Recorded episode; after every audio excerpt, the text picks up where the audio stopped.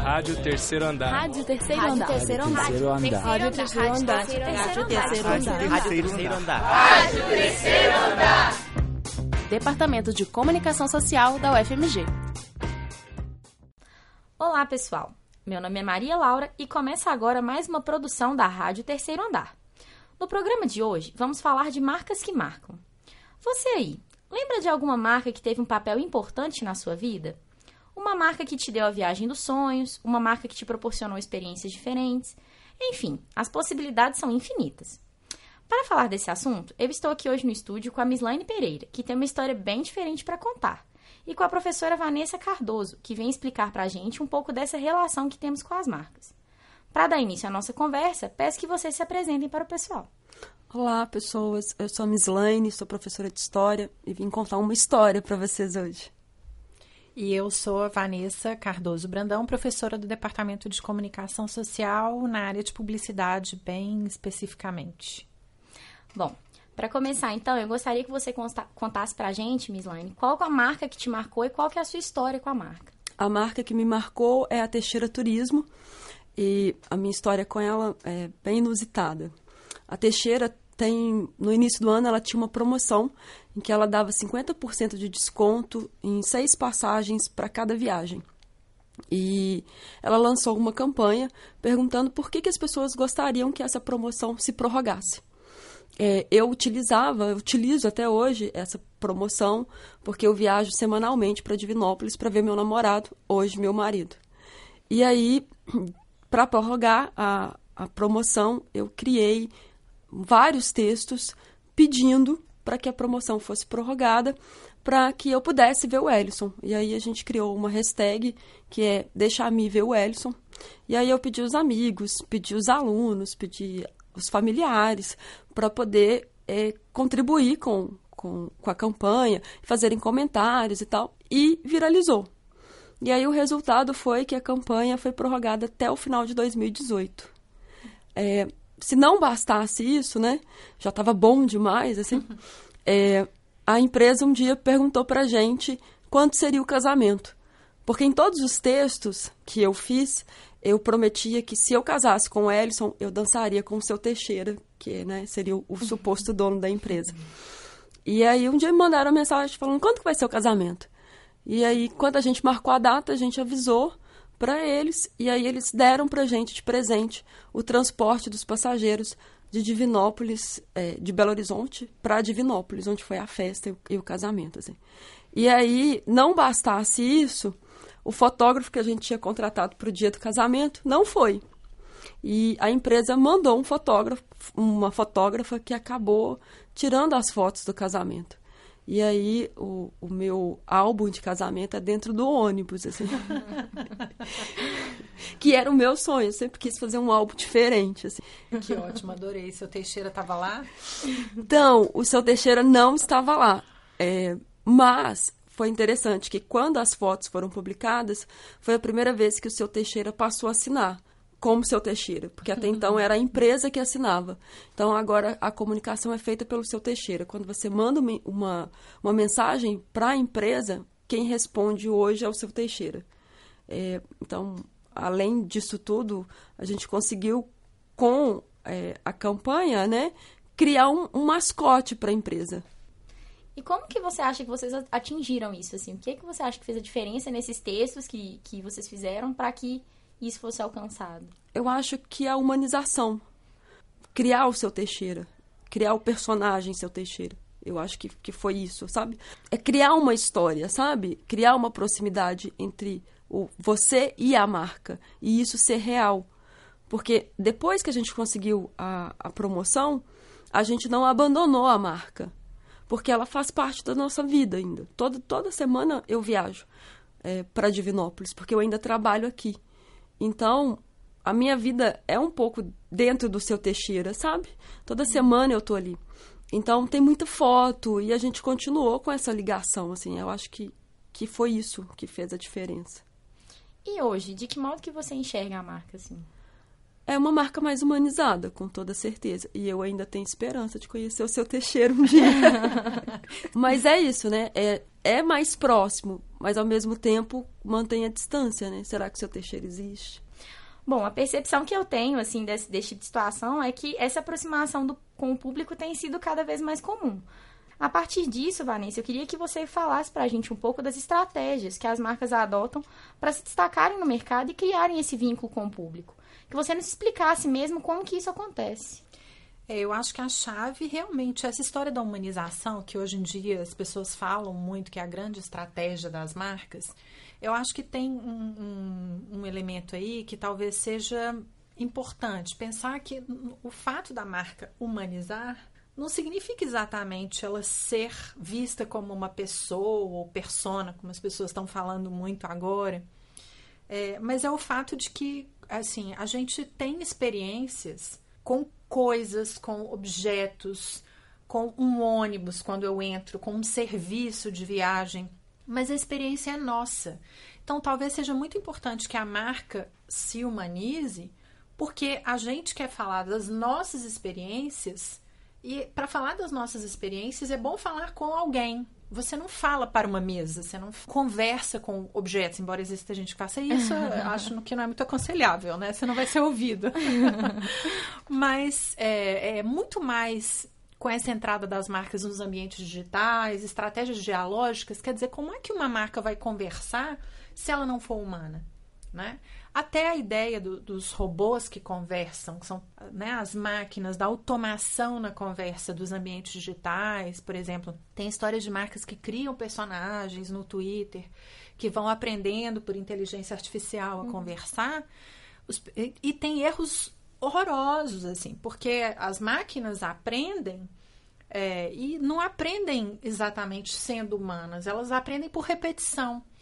E o humano é esse do campo da experiência, assim, quer dizer, a sua história é bem particular, mas tem uma coisa nela que é de todas as marcas que funcionam.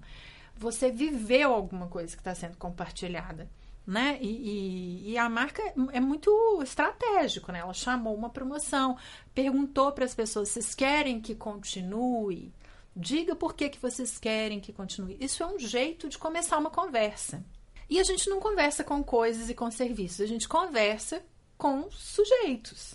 Então, acho que para além dessa história de falar que as marcas precisam ser humanas para nos emocionar, não é só isso, não é só porque elas querem nos emocionar, é porque elas precisam de conversar. E na conversa escutar o que, que a gente está querendo, o que, que a gente está gostando, até para melhorar. Tem marcas que usam isso como um instrumento mesmo de escuta. Né? Quanto mais eu escutar, mais eu consigo me aprimorar.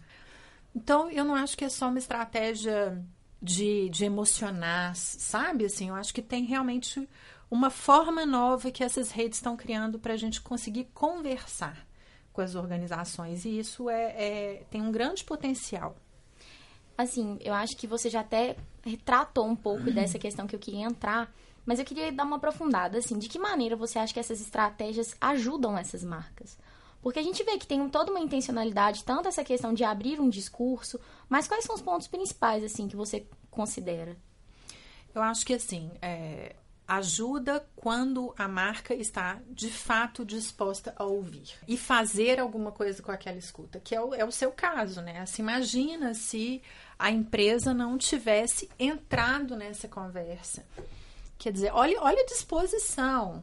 Então tá, então eu vou providenciar um ônibus, fazer um esforço para providenciar um ônibus. Assim, é dificílimo para essa marca fazer isso? Não, é o próprio serviço dela mas ao mesmo tempo tem toda uma disposição de organizar alguma coisa para um consumidor específico, para que os outros que estão vendo aquilo pensem que essa é, essa marca ela está é, fazendo um esforço de se aproximar das pessoas.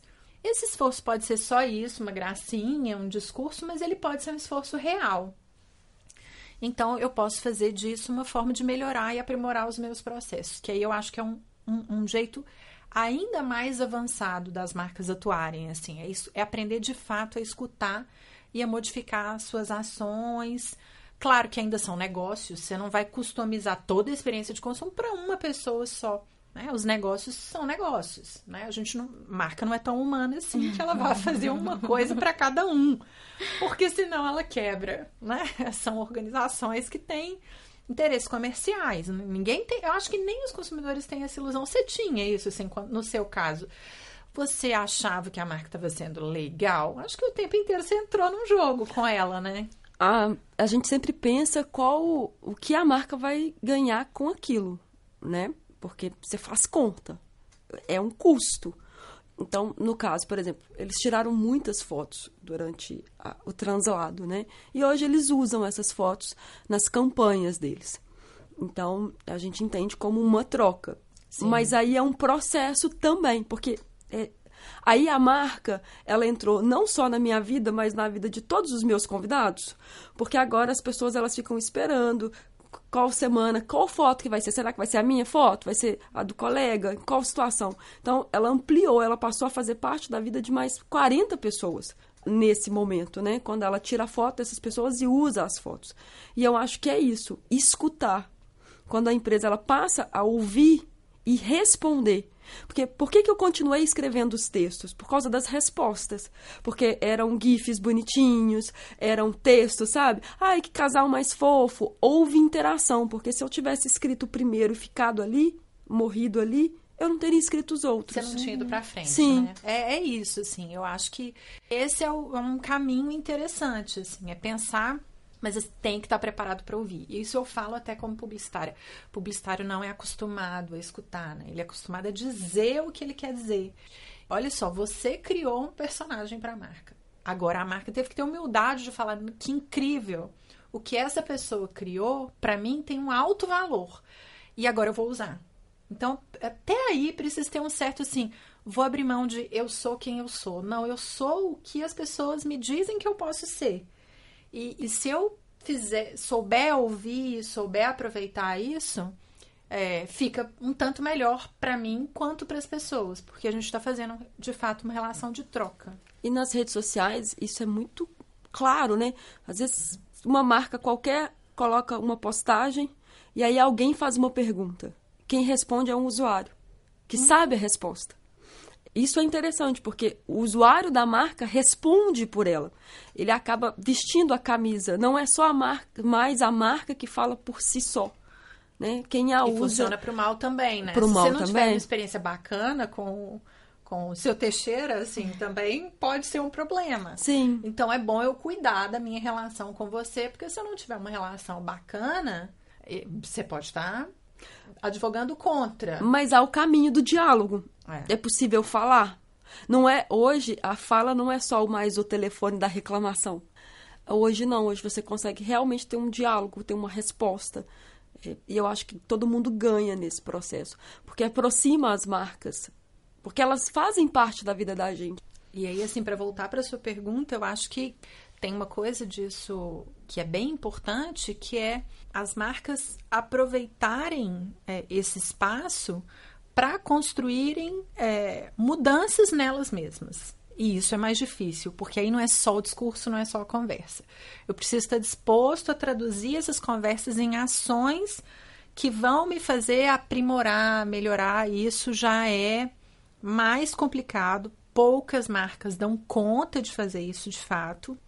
E talvez até um, um tem um certo descompasso, né? Às vezes a marca quer melhorar, mas ela não consegue melhorar na velocidade que ela consegue falar. Então, o mais legal é pensar que, embora isso seja desafiador, isso é um caminho, né? E pode ser trilhado. Bom, é isso aí, pessoal. O programa de hoje fica por aqui. Aproveito a oportunidade para agradecer a vocês, Miss Laine e Vanessa, pela presença e também pela disposição de dividir a história com a gente. Obrigada a você, foi ótimo, adorei ouvir essa história, me marcou também. Obrigada a você pelas explicações. Obrigada, Laura, pelo convite. É isso aí. Até a próxima, pessoal. Você ouviu uma produção da quarta temporada da Rádio Terceiro Andar. Para ouvir esse e outros programas, acesse o site rádio terceiro andar www.wordpress.com. Acompanhe Rádio Terceiro Andar no Facebook e no Instagram. Projeto de ensino, pesquisa e extensão vinculado à disciplina de radiojornalismo e mídias digitais. Departamento de Comunicação Social da UFMG. Estagiário do estúdio, Caio Pires. Monitor, Arthur Rialli. Estagiária docente, Mariana Alencar. Coordenação geral, professora Sônia Pessoa.